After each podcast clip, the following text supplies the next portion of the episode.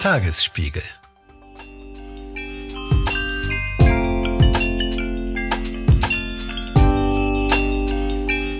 Hallo und herzlich willkommen zum Güncast, der wie immer völlig unzensierten Sprechstunde. Ich bin Esther Kugelbohm und mit mir sind heute wie immer Anna Kemper vom Zeitmagazin. Guten Tag oder besser guten Abend. und Professor Dr. Mandy Mangler, Chefärztin der Gynäkologie und Geburtshilfe vom Auguste Victoria Klinikum in Berlin-Schöneberg und Co-Chefärztin eben dieser vom Vivantes Klinikum Berlin-Neukölln. Ja, hallo, ich freue mich hier zu sein. Wir treffen uns heute ausnahmsweise abends im Tagesspiegelstudio und irgendwie finde ich das ganz passend zum Thema der heutigen Folge, dass es draußen schon dunkel ist. Es geht nämlich ums Stillen. Und das tun Frauen, die sich dafür entscheiden, anfangs eben nicht nur tagsüber, sondern auch nachts, also rund um die Uhr. Richtig, Esther. Heute wollen wir alles über das Stillen besprechen. Was hat der Körper da überhaupt eingerichtet, dass es äh, unserer ganzen Art ihren Namen gibt? Wir Menschen gehören ja wie viele andere Lebewesen auch im weiteren Sinne zu den Säugetieren. Das heißt, wir säugen unsere Nachkommen mit unserer Milch. Ja, und das klingt so schön einfach, ne? Baby ist da, Brust hat Milch. Eigentlich eine Win-Win-Situation, die ohne weiteres Eingreifen das Überleben der gesamten Menschheit sichert. Aber wer dann zum ersten Mal wirklich stillen möchte, hat häufig auch sehr viele Fragen.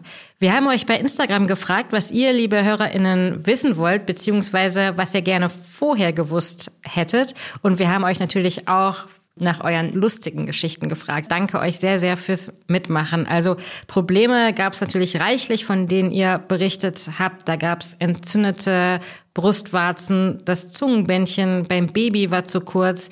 Ihr habt uns von Hohlwarzen berichtet und von vielem mehr, aber auch von sehr, sehr vielen unterhaltenden Geschichten. Die sind meistens natürlich nur in der Rückschau unterhalten, wenn man in der Situation ist. Zum Beispiel eine Hörerin hat uns berichtet, dass sie auf einer Parkbank saß und ihr Baby gestillt hat und dass aus der anderen Brust so viel Milch kam, dass sie einfach auf den Boden gespritzt ist. Dann andere haben uns berichtet von spritzender Milch, die in den Gesichtern der Neugeborenen gelandet ist, die sich dann wiederum erschreckt hatten und anfingen zu niesen. Ja, mein Sohn hat sich einmal äh, total begeistert auf mein Kinn gestürzt und daran wie verrückt gesaugt. Ja, genau. Man muss einfach alles genau. mal ausprobieren, vielleicht ja. auch als Baby. Man und weiß Anna, ja nicht, ob da nicht noch was rauskommt. Richtig. Und Anna, weißt du noch, dass wir hatten eine sehr schöne Kommunikation, als wir unsere äh, Babys bekommen haben, dass wir uns Ohrabdrücke der Kinder ja. geschickt haben, die auf ich unseren Armen lagen. Also das Gesicht, der Kopf des Babys lag auf den Armen und nach stundenlangen Stillen haben wir dann das Baby hochgenommen und haben gesehen, dass es so einen lustigen, runden Abdruck gab auf dem Unterarm. Naja. Ich glaube, wir haben sie Stillfossilien genannt. Genau. Ja, genau. Und obwohl wir alle hier, wie wir hier sitzen, schon Babys gestillt haben, ist es auch schon wieder einige Jahre her. Und unsere kleinsten Kinder sind ja jetzt Vorschüler. Ne, heißt das, dass du deinen Vorschüler nicht mehr stillst? Nee, nichts gegen Langzeitstillen, aber voller Respekt dafür, aber nein. Hallo, ich bin Lorenz Marold, Chefredakteur beim Tagesspiegel. Wenn Ihnen unser Podcast gefällt, testen Sie doch gerne auch mal unser E-Paper oder unser Digital-Abo mit allen Inhalten von tagesspiegel.de. Wir sind rund um die Uhr für Sie da, damit Sie wissen, was wirklich wichtig ist. In Berlin, in Deutschland und international. Sie können unser Angebot jetzt gratis testen unter tagesspiegel.de slash probieren. Der Tagesspiegel aus der Welt, aus der Weltstadt. Kennt ihr eigentlich das Cover vom Time Magazin, auf dem so ein kleiner Typ, wahrscheinlich ungefähr fünf in Armyhosen abgebildet war, der von seiner Mutter gestillt wurde und darunter stand die Schlagzeile Are you mom enough? Ja, das war natürlich ein provokantes Cover. Da ging es eigentlich um Attachment Parenting, aber das Bild hat dann natürlich noch eine ganz andere Debatte ausgelöst, eben ums Langzeitstillen.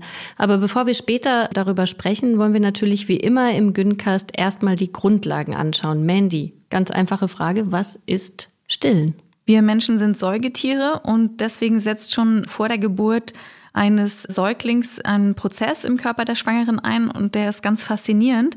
Die Brust wird während der Schwangerschaft langsam größer und die Mamillen, die werden dunkler und die Haut wird durchscheinender und alles sind Hinweise darauf, dass hier zusätzliches Brustdrüsengewebe wächst. Also die Brust wird wirklich größer und hat dann mehr Drüsengewebe und dann kommt dort eben auch die Milchbildung zustande. Also kleiner Hinweis am Rande noch, wenn ihr, liebe HörerInnen, mehr über die Brust als solche oder Mandy, wie du immer so liebevoll sagst, diese unspektakulären Hautanhangsgebilde wissen wollt, dann stöbert gerne nochmal in unseren alten Folgen.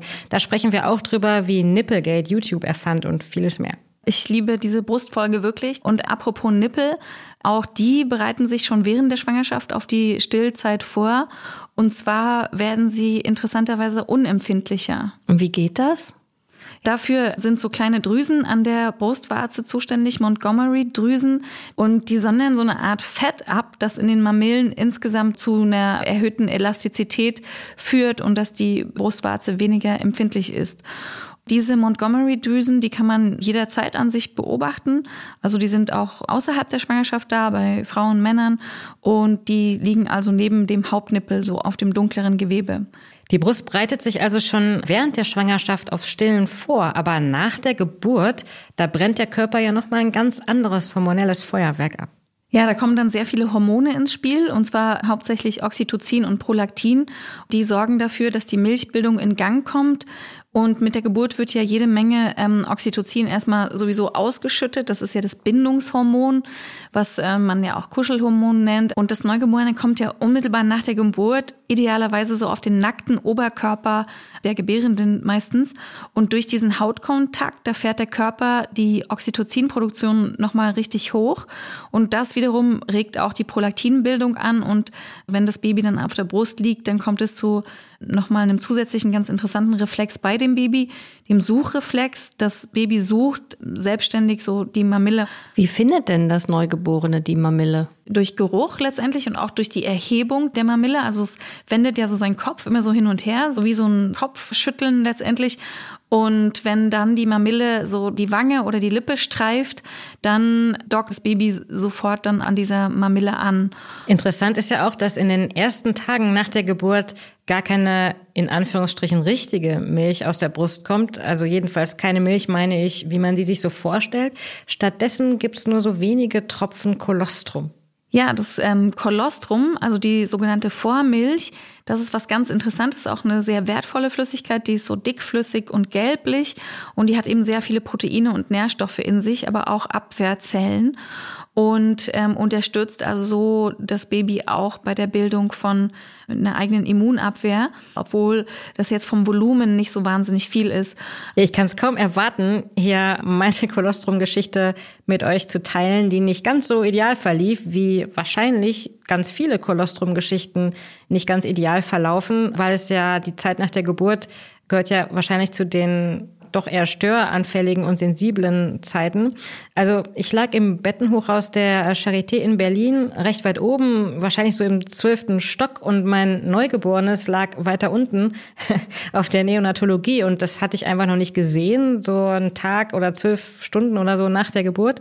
Und da kam irgendwann die Schwester rein und schloss einfach so eine Milchpumpe an mir an und rief dann so, jetzt, jetzt pumpen wir das wertvolle Kolostrum ab. Und ich so, was? Ich hatte noch nie von Kolostrum gehört gehört. Ich auch ja, Spoiler. Mhm. Ähm, und der größeren Qualen habe ich das dann schließlich irgendwie verbracht und die Schwester war auch ganz happy und meinte so, super, das schicke ich jetzt mit der Rohrpost in die Neo. Am nächsten Morgen früh konnte ich dann endlich äh, zu dem Baby und äh, habe dann den Leuten da auch gesagt, na wenigstens hat äh, der arme Wicht mein wertvolles Kolostrum bekommen und die so, nee, wieso Kolostrum? Das ist nie hier angekommen. Also so viel zur Rohrpost. So viel zur Rohrpost. Ja. Das schwirrt ja immer noch in der Rohrpost. Wahrscheinlich. Kolostrum. Also mein Kind lebt also bis heute kolostrumfrei und ist eigentlich auch in ganz gutem Allgemeinzustand, soweit ich das beurteilen kann. Also ist es dann vielleicht doch auch egal, ob ein Mensch nach seiner Geburt Kolostrum kriegt oder nicht? Naja, also es gab ja immer so Phasen, wo dann auch im großen Stil in der Gesellschaft empfohlen wurde, nicht zu stillen. Und die sind ja trotzdem gesund und äh, erwachsen geworden. Also man kann natürlich auch ohne Kolostrum, ohne gestillt zu sein, gesund sein und bleiben. Aber das Kolostrum stärkt schon die Abwehr und den Aufbau der Darmgesundheit. Also man, auch für die Darmbesiedlung ist es gut. Hebammen sagen ja immer wieder, dass die größte Angst von Eltern in den ersten zwei, drei Tagen nach der Geburt ist, dass ihr Baby verhungert. Wie kann es denn sein, dass so ein Miniwesen wirklich von einigen Tropfen Kolostrum überleben kann? Das ist doch seltsam, das kann man ja kaum glauben. Da zeigen die Hebammen immer gerne, wie groß der Magen von so einem kleinen Baby ist am Anfang und der ist wirklich sehr, sehr klein. Aber das ist auch so, dass die Babys ja am Anfang Gewicht verlieren bis zu 10 Prozent. Das ist relativ normal. Also sie kommen so mit ein bisschen Puffer zur Welt und ähm, dann geht das Gewicht erstmal ein bisschen runter und dann nehmen sie wieder zu, wenn sie dann gestillt werden oder eine andere Ernährung bekommen. Bei manchen ist das Anlegen ja am Anfang sehr, sehr schmerzhaft, obwohl die Mamillen sich ja während der Schwangerschaft schon abgehärtet haben. Viele sitzen dann im Sessel oder liegen im Bett und weinen, weil sie den Schmerz eben kaum ertragen. Vor allem, wenn dann auch noch Nachwehen dazukommen, die den Uterus wieder zusammenziehen lassen, was ja ebenfalls durch Saugen an der Mamille mit ausgelöst wird. Was kann man denn gegen diese Schmerzen tun oder muss man da einfach durch, weil wir Frauen mhm. sind, die diese Schmerzen ertragen müssen? Mhm. Da würde man auch erstmal so die Mamille angucken und das Stillverhalten und gucken, also wenn der Nippel adäquat eingesaugt wird von dem Baby, dann tut es eigentlich nicht so weh. Aber es ist natürlich dennoch schmerzhaft, weil wenn da jetzt so ein kleines Baby ständig an der Mamille saugt, auch über längere Zeit, dann können da auch Verletzungen entstehen und das ist unangenehm und ähm, braucht dann eine Weile, bis sich das so eingespielt hat. Und deswegen ist ganz wichtig, dass man guckt, dass das Baby eben den ganzen Nippel in den Mund nimmt, weil dann die Verletzungsrate geringer ist. Mandy, aber um es nochmal ganz genau zu sagen, ist, das Baby muss ja mehr als nur den Nippel in den Mund nehmen. Mhm. Das ist auch was, was man vielleicht nicht weiß, äh, bevor man selber stillt, sondern es muss ja schon die komplette Warze inklusive Vorhof in den Mund nehmen, mhm. oder? Genau, und dann ist es auch weniger schmerzhaft, so als wenn das Baby jetzt nur am Nippel andockt. Es kommt aber auch ein bisschen auf die Anatomie halt der jeweiligen äh, Person an. Mhm. Ja, und dann funktioniert es auch besser, weil mhm. so eine Art Unterdruck oder so, glaube ich, entsteht. Ja, ne? Genau. Wenn ähm, man dann trotzdem wunde Mamillen hat, was kann mhm. man denn dagegen tun? Also es gibt ja diese Wollfettsalben, die man sich dann so auftragen kann, mhm. oder? Ja, genau. Also man sollte erstmal nochmal das Stillverhalten eben sich angucken, das Baby eben vielleicht nicht dauerhaft an der Brust lassen, immer so gucken und dennoch auch weiter stillen und auch häufiger vielleicht stillen und mit kurzen Frequenzen. Und dann diese Lanulinsalben, die helfen. Und es gibt aber auch so Nippelaufsätze aus so transparenten, dünnen, weichen Plastik. Das sind sogenannte Stillhütchen, die man auf den Nippel aufsetzt. Und vorne sind dann so ein paar Löchlein drin, damit die Milch da durchfließen kann. Und die gibt es in verschiedenen Größen in Drogerien und Apotheken. Ja, diese Stillhütchen, die können wirklich sehr praktisch sein in der ersten Zeit, falls man Schmerzen hat und die zu stark sind. Aber manche Stillberaterinnen oder Hebammen sind da nicht so gut drauf zu sprechen. Warum eigentlich nicht? Kann das sein, dass die diese sehr gefürchtete Saugverwirrung auslösen können? Also, dass das Baby am Ende die echte, in Anführungsstrichen, Brust verschmäht und sich nur noch aus der Flasche oder mit diesen Hütchen stillen lässt? Ja, also meine erste Hebamme hat damit schon mehr oder weniger gedroht. Die hat gesagt, also wenn du die jetzt weiter benutzt, dann wird das Baby irgendwann nicht mehr aus der in Anführungsstrichen richtigen Brust trinken können, weil das eben viel leichter geht, aus den Plastiknippeln zu trinken. Da muss sich das Baby anscheinend, so war es jedenfalls bei mir, vielleicht ist es bei anderen auch anders, da muss sich das Baby nicht mehr so doll anstrengen. es muss nicht so stark saugen und gerade wenn es müde ist oder schwach, geht es viel leichter. Wenn es dann irgendwann von der richtigen Brust trinken möchte, dann ist es vielleicht schneller frustriert, weil es stärker arbeiten muss, um eben an Nahrung ranzukommen. Ich fand es aber blöd. Ich habe dann gesagt, naja, wieso soll ich irgendwas ändern, wenn es doch so gut funktioniert? Deswegen habe ich diese Nippeldinger wirklich bei allen drei Kindern in den ersten Wochen benutzt. Ja, und ähm, in der Situation, wo die Mamillen wirklich außerordentlich schmerzen, und es kann manchmal sein, können diese Stillhütchen schon auch helfen. Und dieses ja, Horrorgespenst, Saugverwirrung, das passiert dann in den allermeisten Fällen nicht. Also es gibt es manchmal, dass die Babys das so anstrengend finden, dann aus der Brust zu trinken und sich dann abwenden und so aus Empörung letztendlich, warum das jetzt so anstrengend ist. Aber das liegt halt auch so ein bisschen dann natürlich an der Tagesform oder an der insgesamten Energie auch. Ja, du hast es schön gesagt, Horrorgespenst, Saugverwirrung. Und ich überlege ehrlich gesagt gerade, nächstes Jahr vielleicht mir ein Halloween-Kostüm daraus zu nähen. Liebe HörerInnen, wenn ihr da irgendwelche Anregungen habt, ja, bitte schickt uns gerne Nähanleitungen oder Bilder eurer Horrorgespenster, Saugverwirrung, Verkleidung. Ich glaube ja, es gibt kaum etwas, das äh, ideologisch so aufgeladen ist wie das Thema Stillen oder Nicht-Stillen. Deswegen würde ich jetzt an dieser Stelle einmal auch das Offensichtliche mal aussprechen ob man stillt oder Flaschennahrung gibt, das hat ja nichts mit der Qualität der Mutterschaft zu tun, sondern das ist eine ganz individuelle Entscheidung jeder Gebärenden, die es auch zu respektieren gilt. Aber wer sich eben fürs Stillen entscheidet, dem möchten wir mit dieser Folge einfach möglichst viel darüber erzählen. Okay, gehen wir noch mal einen Schritt weiter zum Milcheinschuss. Mandy, was ist das eigentlich und hinterlässt es Schmauchspuren am Körper? Ja, der Milcheinschuss, oh Mann, oh Mann einige Tage nach der Geburt, zwei bis fünf Tage, je nach Geburtsmodus auch. Also bei vaginalen Geburten ähm, früher und bei Kaiserenschnitten ein bisschen später, werden die Brüste auf einmal größer und druckempfindlich und fühlen sich manchmal so an, als hätte man heiße Kohlen auf der Brust. So, das ist dann ja und als wäre sie so mit Beton gefüllt plötzlich. Ja, hart ist sie auch. Ja. Also ich fand es richtig krass. Also beim ersten Mal hat es mich aus den Socken gehauen, mhm. weil ich dachte, was passiert? Ich dachte, das passiert nur mir. Mir war nicht klar, dass das äh, eine, eine ganz physiologische mhm. Sache ist, wie du sagen würdest, wahrscheinlich Mandy, sondern ja. ich dachte, das ist irgendwas Krankes. Ich, mhm. ich habe jetzt irgendwas ganz, es passiert was ganz Schlimmes mit mir. Ja. Was passiert denn genau, Mandy? Also diese Brust wird eben größer und die Milch wird dann gebildet. Also die Brustdrüse ist ja ähm, so ein verzweigter Baum mit Lumina, also mit so Hohlräumen, in die dann die Brustmilch abgesondert wird. Da kommt es dann auch zu einer vermehrten Lymphflüssigkeits- und Blutzirkulation in der Brust. Also die Brust wird vermehrt durchblutet und dann bildet sich so für die ersten 14 Tage die sogenannte Zwischenmilch und dann irgendwann die reife Milch, so nennt man das. Wenn der Milcheinschuss dann kommt, ist das ja für viele Frauen eine herausfordernde Zeit. Das kann auch schmerzen. Kann man das irgendwie, hm, wir haben ja schon über die Hütchen gesprochen, aber kann man das irgendwie auch noch ein bisschen anders lindern? Ja, also indem man eben stillt und die Brust versucht zu entleeren, das ist immer hilfreich. Und man kann die Brust vor dem Stillen auch mit einem warmen Waschlappen so ein bisschen aufwärmen, um den Milchfluss dann anzuregen und danach ein bisschen abkühlen, so dass dann sie vielleicht ein bisschen abschwillt auch. Das ist natürlich alles logistisch nicht immer so leicht. Man muss das ja irgendwie alles zur Hand haben, also Waschlappen mit der richtigen Temperatur, Stillhütchen, Stilleinlagen, Kissen, Baby, wenn es geht frisch gewickelt, Getränke, gesunde Snacks und das alles rund um die Uhr. Ja, ich habe auch äh, Freundinnen, die mir dann erzählt haben, dass sie das immer alles ganz intensiv vorbereitet haben und an einer bestimmten Position immer nur sitzen konnten und das Baby nur dann getrunken hat. Also es war hochkomplex auch. Und das ist, glaube ich, eine insgesamte Herausforderung. Und deswegen ist auch die Partnerperson in dieser Zeit sehr stark gefragt. Denn bestenfalls ist das frühe Wochenbett, das wir ja in der vergangenen Folge schon besprochen haben, eine Phase, die man nicht alleine durchstehen muss.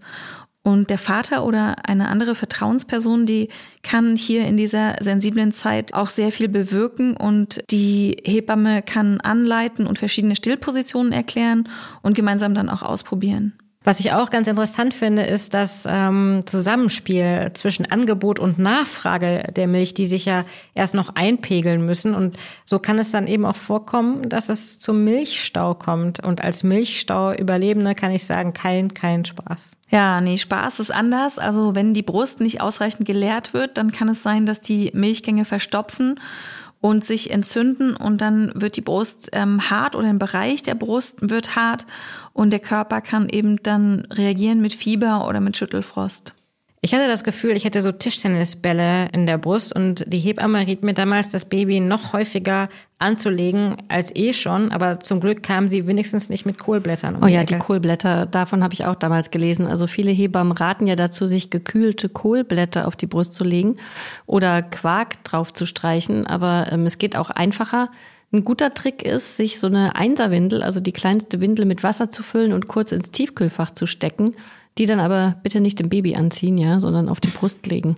Ja, was macht diese Zeit eigentlich mit uns Frauen? Also gerade waren wir noch so Chefinnen oder Karosserielackiererinnen und jetzt liegen wir mit gefrorenen Windeln auf der Brust im Bett. Ja, also es hilft manchmal, ähm, sich bewusst zu machen, dass das nur eine Phase ist, also dass es auch wieder anders wird und dass man irgendwann wieder eine nicht stillende Person ist.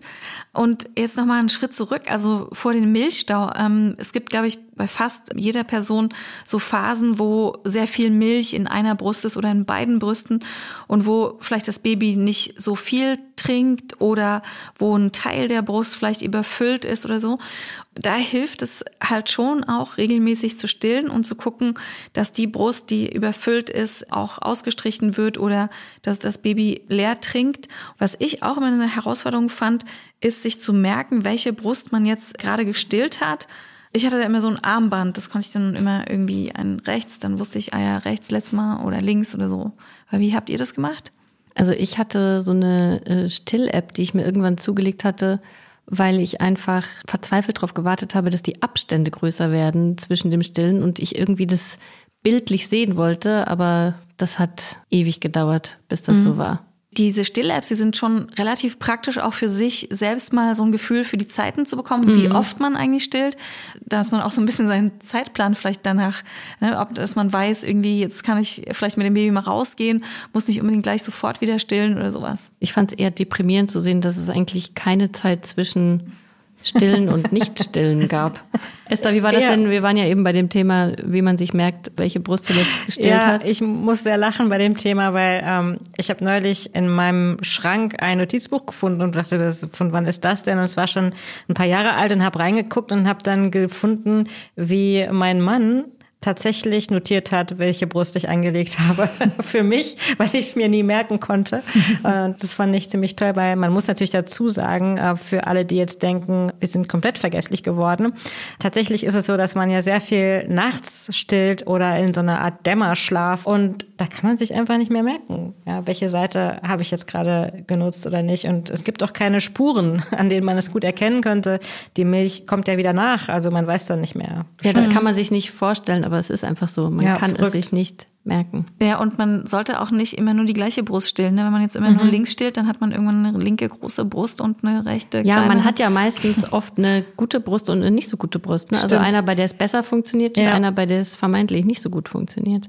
Mandy, ähm, ich wollte noch mal eine Sache nachfragen, weil mir das eben aufgefallen ist, dass man es, glaube ich, nicht so gut versteht, wenn man noch nicht gestillt hat. Was heißt genau ausstreichen? Vielleicht müssten wir das noch einmal genauer mhm. beschreiben. Das bedeutet, dass man eben sanft Richtung Mamille massiert. Ähm, die Hebamme kann es auch gut zeigen oder unterstützen und dann ähm, läuft die Milch halt raus und die Brust ist ein bisschen entlastet. Man kann es natürlich auch abpumpen, aufbewahren, das geht auch. Ähm, dann kann man es einfrieren, die Brustmilch und dann hat man es vielleicht für eine spätere Phase. Wenn das alles nicht gut funktioniert und dieser Milchstau tatsächlich zu einer Mastitis führt, also zu einer Brustentzündung, wie gefährlich ist das und wie wird das behandelt? Das nennt man dann Mastitis purpuralis. Das ist eben eine akute Entzündung der Brustdrüse im Wochenbett. Und meistens tritt sie so in der zweiten bis vierten Woche nach der Geburt auf.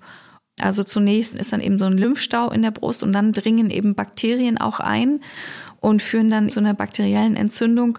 Da ist dann häufig notwendig, sie mit Antibiotika zu behandeln. Sonst schreitet es weiter fort und kann auch den ganzen Körper befallen. Früher war die Brustentzündung ja tatsächlich etwas, wo Frauen auch im Wochenbrett dran gestorben sind. Ja, ich habe neulich noch ein Interview gelesen mit Paul Maar, der das äh, Sams geschrieben hat. Das haben ja viele von uns sicher als Kinder gelesen oder lesen es unseren Kindern vor, dessen Mutter tatsächlich im Wochenbett in den 30er Jahren an einer Brustentzündung gestorben ist. Heute sind natürlich die hygienischen Verhältnisse besser. Vielleicht wird die Krankheit selber auch ernster genommen oder besser erkannt, aber je nachdem, in welcher Region der Welt man lebt, kann das auch immer noch ein Problem sein. Deswegen ist es sowieso so, dass man in dieser Phase nach der Geburt jegliche Entzündungszeichen, also Fieber oder Rötungen oder Schmerzen an der Brust oder auch im Unterbauch, dass man das ernst nimmt, ne? dass man das nicht verschleppt, sondern dass man sich dann mit seiner Hebamme und Ärztin bespricht, wie man jetzt damit umgeht, im Zweifelsfall ein Antibiotikum bekommt und dann ist es eigentlich gut behandelbar wie häufig man wie lange stillen soll, das ist ja auch so ein Politikum und da gab es historisch ganz unterschiedliche Ideen und gibt's auch heute noch. Ich habe mal vor ein paar Jahren die Tochter der Ärztin Johanna Hara interviewt. Johanna Hara hat 1934 während der Nazizeit also ein Buch geschrieben, das hieß Die deutsche Mutter und ihr erstes Kind. Praktisch eine Anleitung zur Säuglingspflege, die alles Mögliche umfasst. Und da geht's eben auch um das Stillen. Also sie spricht nicht nur eine Stillempfehlung aus, sondern eigentlich eine Stillpflicht der deutschen Mutter und sagt aber, dass man das Kind nur nach einem ganz bestimmten Plan anlegen soll. Also wenn ich mich richtig erinnere, waren das äh, vier Stunden Pause zwischen dem Stillen und nicht einfach, wenn das Kind weint oder vermeintlich Hunger hat, es dann nehmen soll und anlegen soll, was ja ein ganz großer Unterschied zum eher jetzt propagierten Stillen nach Bedarf ist. Das waren eben ganz, ganz strenge Pläne und das hat sich in seiner Rigorosität noch lange, hat noch lange fortgewirkt, weil eben damals die Kinderschwestern und Hebammen nach diesem Buch ausgebildet wurden, die ja dann wiederum die Generation unserer Mütter betreut haben, weswegen man heute noch oft von Müttern oder Schwiegermuttern den Rat bekommt, das Kind nicht nach Bedarf anzulegen, sondern Genau, eben auch Pausen verwöhnst, das einzulegen. ist ja dann oft das Argument, Genau, ne? wenn, ja. wenn du das machst, verwöhnst du das. Und ich finde es auch wirklich beeindruckend, wie eben diese Ideologie von Johanna Hara, die ja letztendlich auch von den Nazis inspiriert war, noch bis in die Gegenwart heute reinreicht. Aber heute empfehlen eigentlich die allermeisten Hebammen das Stillen nach Bedarf. Aber Mandy, was bedeutet das Stillen nach Bedarf? Stillen nach Bedarf bedeutet eben, ähm, wenn das Baby Hunger hat, dann wird es gestillt. Und wenn das jetzt ja eine halbe Stunde nach dem letzten Stillen war, dann ist es eben eine halbe Stunde nach dem letzten Stillen. Wenn es jetzt fünf Stunden nach dem letzten Stillen war, dann ist es eben so. Und das ergibt dann so ein Gleichgewicht zwischen Mutter und dem Baby und dann wird eben so viel Milch produziert, wie das Baby braucht und das pendelt sich dann so ein und ist dann eigentlich eine ganz gute Methode. Also bei meinem Sohn bedeutete das damals höchstens zwei Stunden Pause. Und die Pause bedeutet ja nicht Pause, sondern das Stillen selber hat manchmal auch so 40 Minuten gedauert. Und äh, ich erinnere mich noch, was für ein Gamechanger das war, als ich herausgefunden habe, dass ich auch seitlich im Liegen stillen kann. Und dann habe ich praktisch nachts beim Stillen weitergeschlafen.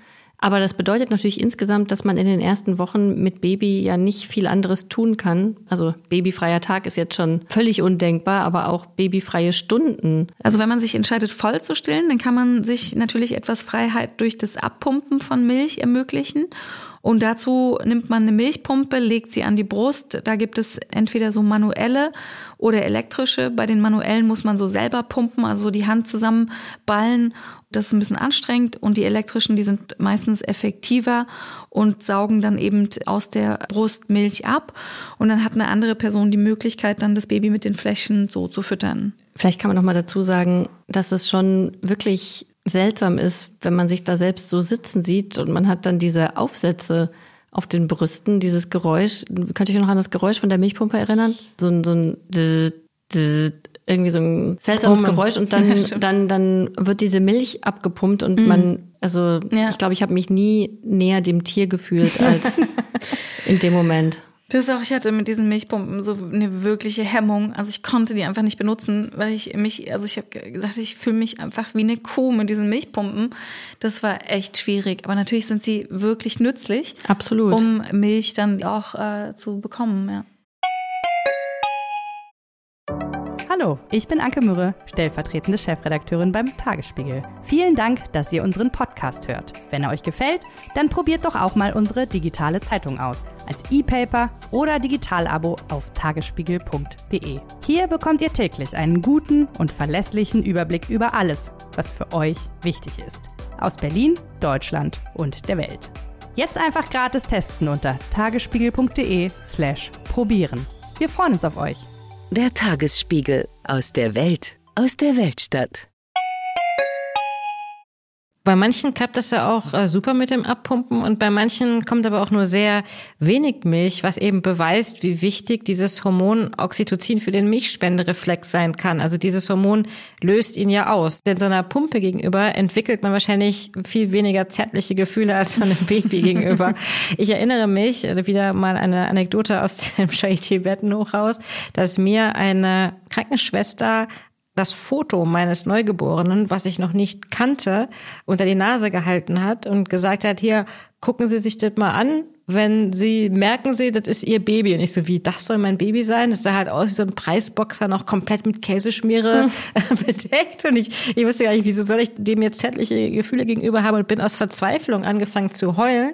Und dann sagte die Krankenschwester zu mir, sehr gut, da, wenn die Tränen laufen, dann läuft auf die Milch. und das war für mich so ein Moment, und ich dachte so, wie bin ich jetzt so noch irgendein Stück fleischige Mutter.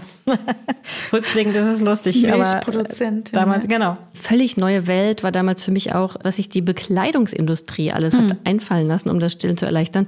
T-Shirts, die irgendwie so doppellagig sind, wo man eine Hälfte hochheben kann und darunter versteckt sich dann irgendwie so eine Art Still-BH, überhaupt Still-BHs. Eine völlig neue, unbekannte Welt, die einem aber manchmal das Stillen auch erleichtert, aber vieles davon braucht man eigentlich auch nicht. Still-BHs, da gibt's inzwischen eigentlich sehr, sehr schöne, muss ich sagen. Gar nicht so schlimm, wie es sich anhört. Haben aber äh, den Vorteil, dass man sie einfach aufklappen kann und ähm, auch stillen kann, wenn man zum Beispiel unterwegs ist und sich nicht ganz entkleiden möchte, was ja manchmal der Fall ist. Ja, und äh, in den Still-BHs ist meistens genug Platz, um sogenannte Stilleinlagen, auch etwas, was man ja vorher nicht kennt, reinzukleben. Das sind praktisch so saugfähige Pads, die an einer Seite kleben, die man da reinklebt von innen in den BH, weil die Brust ja auch manchmal zwischendurch ein bisschen nässt, damit nicht der BH und das T-Shirt oder was auch immer durchnässt. Wenn man nicht stillen möchte oder nicht voll stillen möchte, dann gibt es ja auch die Option, auf Pränahrung zurückzugreifen, also Milch, die aus Pulver angerührt wird. Mandy, ist das ähm, von der Zusammensetzung her eigentlich genauso wie Muttermilch?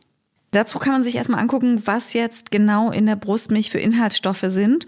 Und da gibt es zahlreiche Nährstoffe, wie zum Beispiel Fette. Dann gibt es Antikörper, die direkt in der Brust hergestellt werden für das Baby und dann diesen Mund-Rachenraum und den Darm des Kindes bestücken und dort Krankheitserreger abtöten können.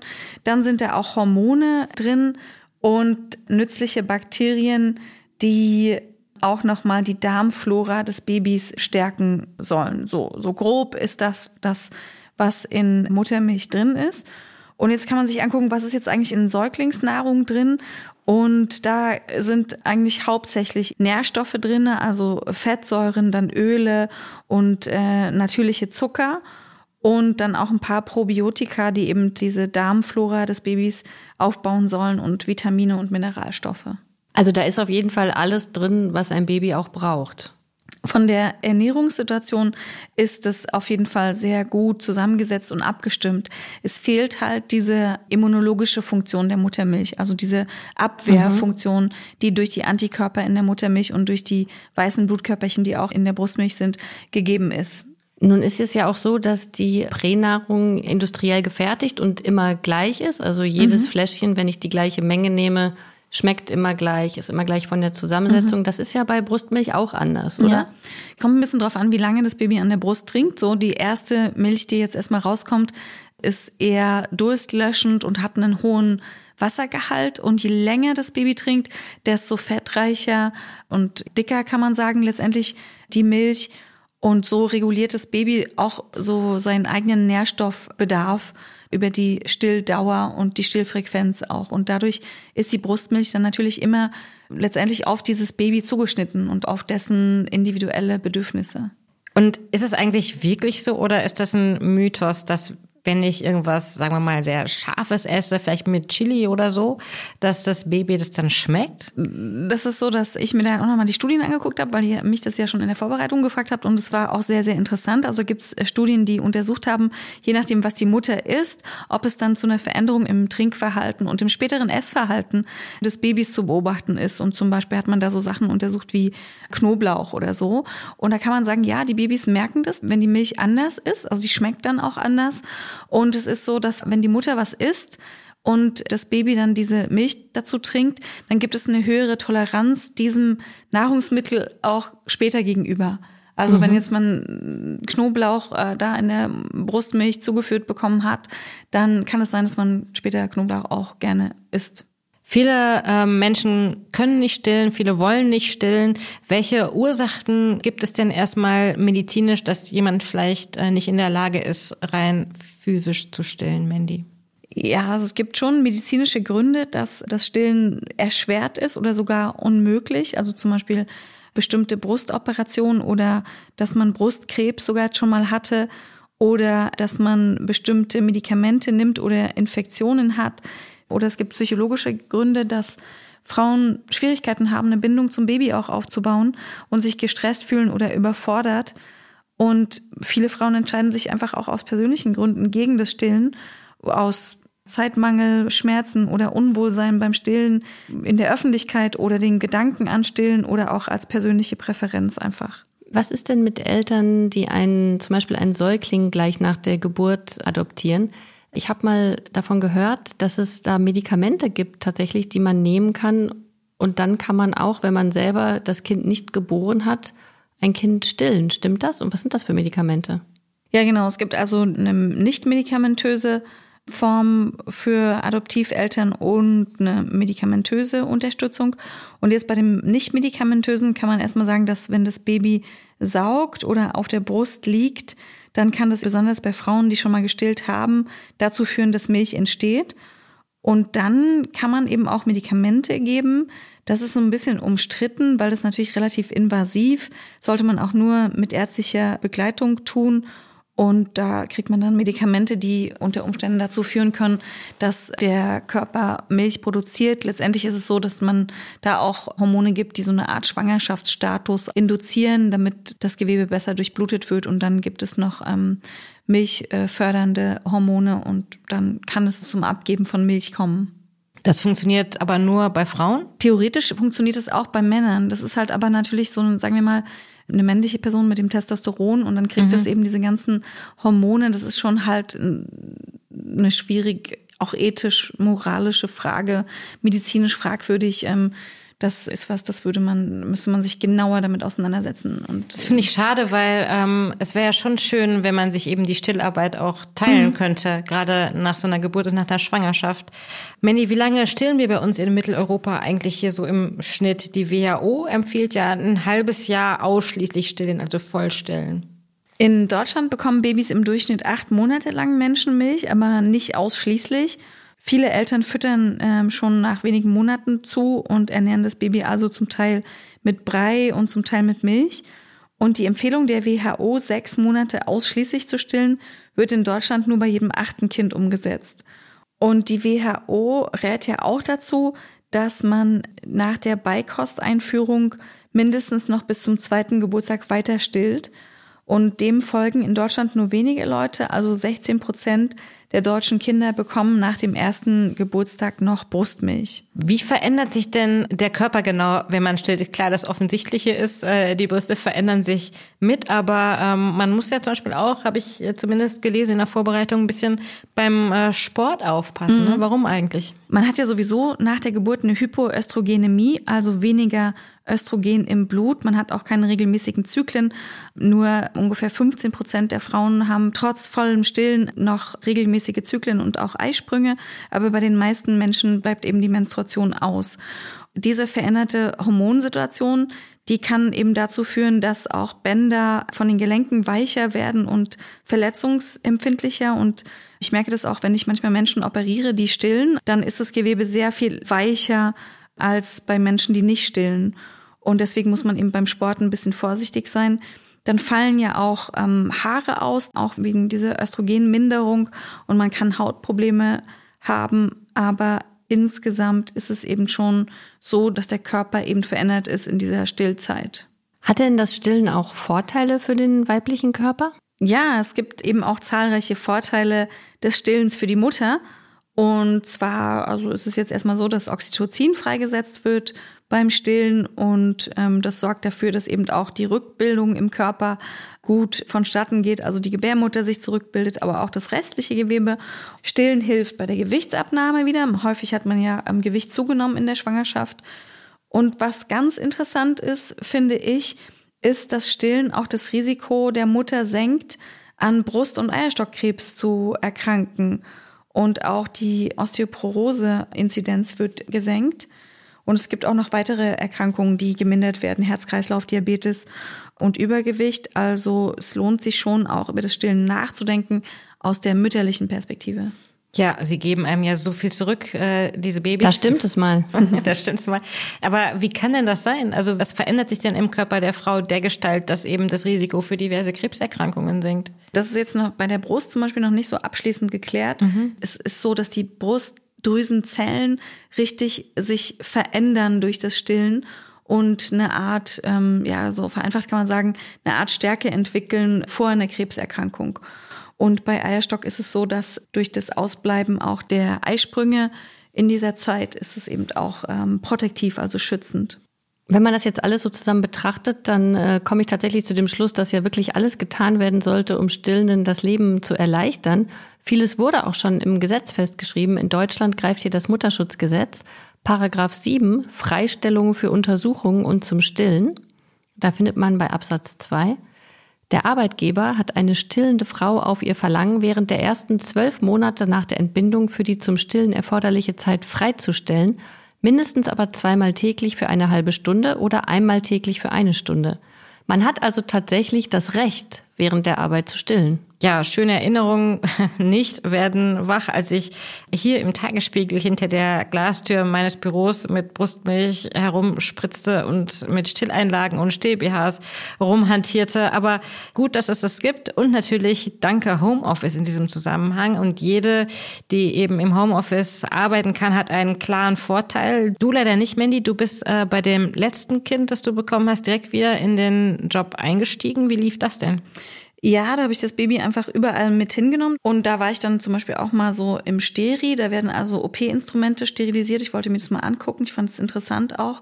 Und das Baby auch Hunger bekommen, dann musste ich es im Steri stillen. Und da waren auch so lauter männliche Menschen, die haben so ein bisschen befremdet geguckt. Aber ja, irgendwann ist man halt auch so ein bisschen abgehärtet, wobei ich das immer auch selber befremdlich fand, ähm, so in der Öffentlichkeit zu stillen. Das hat mich irgendwie immer irgendwie nicht so aber du gemacht. hast das Baby dann tatsächlich ähm, die ganzen Stunden hindurch dabei gehabt? Oder wie war das dann, wenn du operiert hast? Wer hat sich dann darum gekümmert? Wie war das? Bei dem fünften Baby war das so, dass ich das mitgenommen habe. Ich glaube, ich habe schon mal erzählt, wie ich dann so Visite gemacht habe bei einer Patientin und das Baby auf dem Arm hatte und ähm, dann hat sie so gesagt, haben Sie das von der Wochenbettstation? Also sie dachte, ich habe das irgendwie so ausgeliehen irgendwie. So, nee, das ist mein Baby. Und das fand sie dann so ganz, ist sie gar nicht drauf eingegangen. Aber nee, ich hatte natürlich aber auch Hilfe, jemand, der da war. Und wenn ich operiert habe, dann konnte ich ja das Baby jetzt nicht in die Ecke in den OP legen. Das war ja dann schon eine sehr besondere Situation. Du hast ja eben gesagt, du hattest auch ähm, Hilfe dabei. Haben wir denn sonst den Eindruck, dass Stillende eher ins Private gedrängt werden? Mm, ja, hatte ich total. Ähm, man braucht nämlich wirklich, Mandy, du hast es schon gesagt, dass du nicht so gern gemacht hast. Man braucht ein sehr, sehr dickes Fell, finde ich, wenn man in der Öffentlichkeit äh, stillt. Sogar im angeblich so superliberalen Berlin sind einem äh, Kommentare sicher. Sag doch mal, was ihr so hören musstet. Ich habe das alles verdrängt, aber wir haben sehr schöne Anekdoten auch von unseren Hörerinnen. Ne? Zum Beispiel ähm, hat eine Hörerin berichtet, kann das Kind bei dir wirklich satt werden, weil sie so eine schlanke Frau ist, wurde sie gefragt. Oder eine andere wurde gefragt, willst du noch bis auf den Schulhof stillen? Oder einer anderen wurde gesagt, du musst schon stillen, weil das das Beste für dein Kind ist. Du stillst zu oft. Und also es ist etwas, was offensichtlich sehr viel Emotionen in Menschen hervorruft.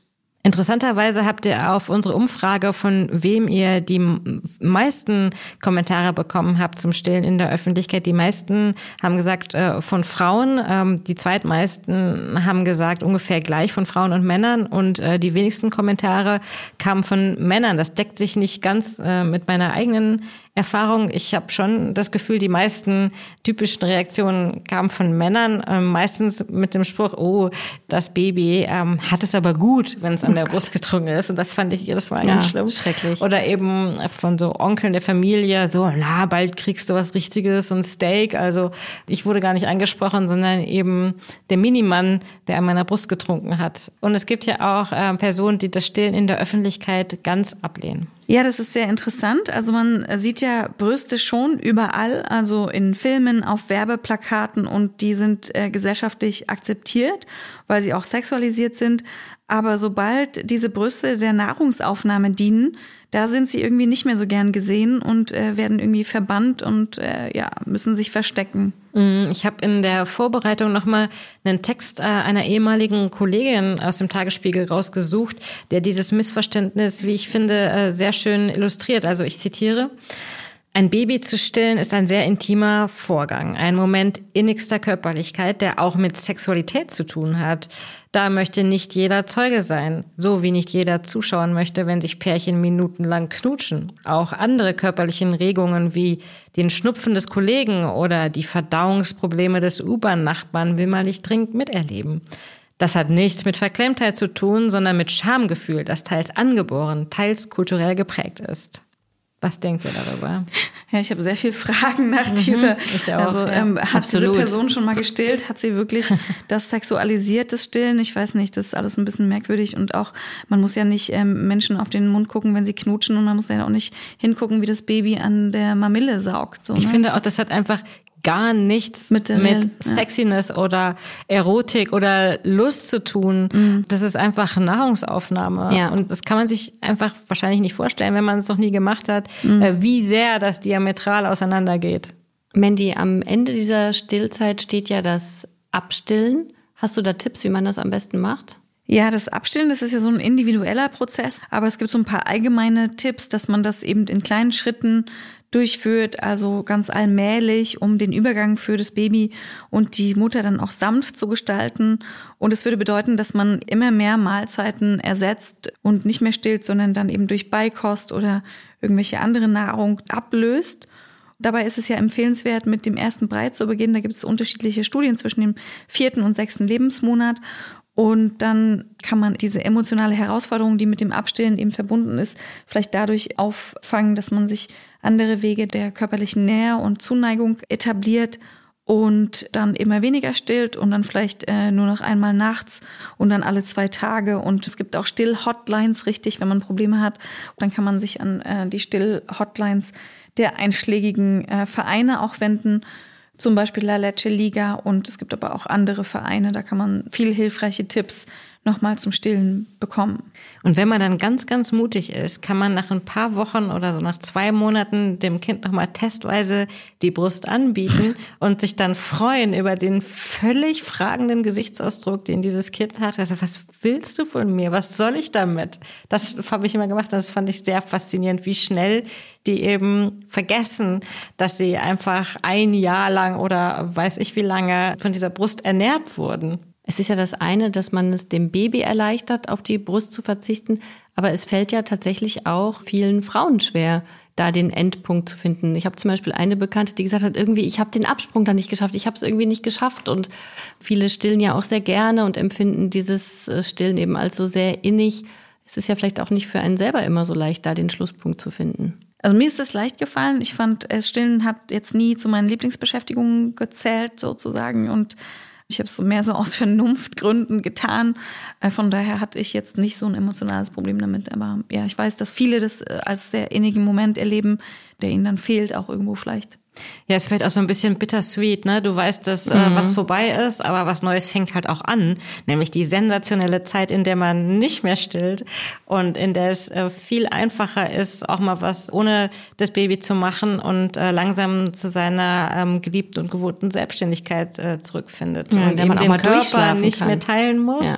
wenn man nicht möchte. Apropos teilen, wir freuen uns natürlich, liebe HörerInnen, wenn ihr Lob und Kritik mit uns teilt, wie immer. Schreibt uns äh, gerne über unseren Insta-Account. Schaut doch auf jeden Fall auch noch mal äh, häufiger auf unsere Insta-Seite, denn ähm, Mandy, du hast uns versprochen, du wirst noch auf ein paar weitere Fragen, die ihr gestellt habt, in einem Reel antworten und das äh, schalten wir bald live.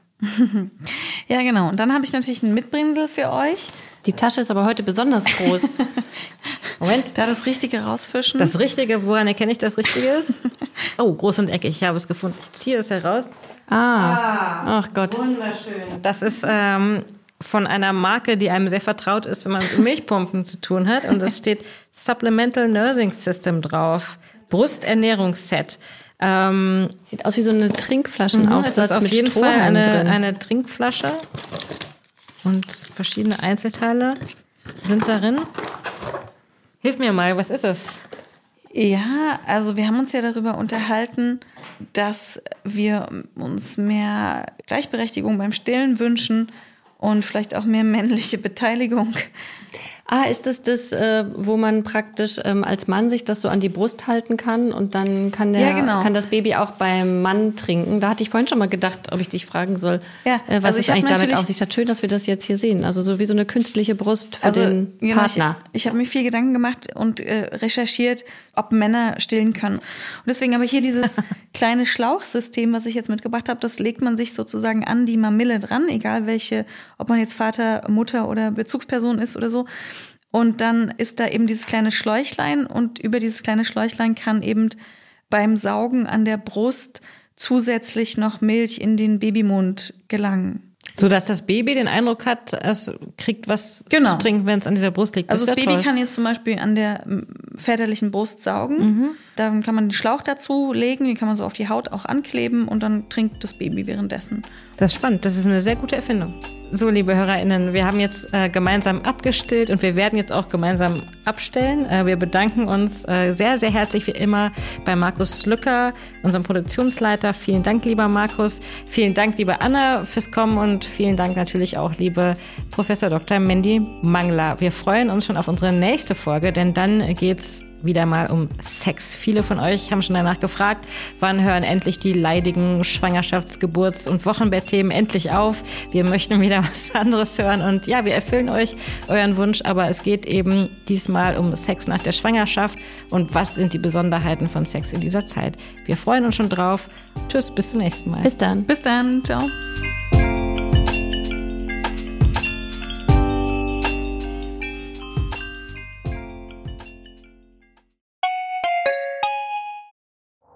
Herzlich willkommen zu Tatort Berlin, dem True Crime Podcast des Tagesspiegels. Ich bin Sebastian Leber. Und ich heiße Katja Füchsel.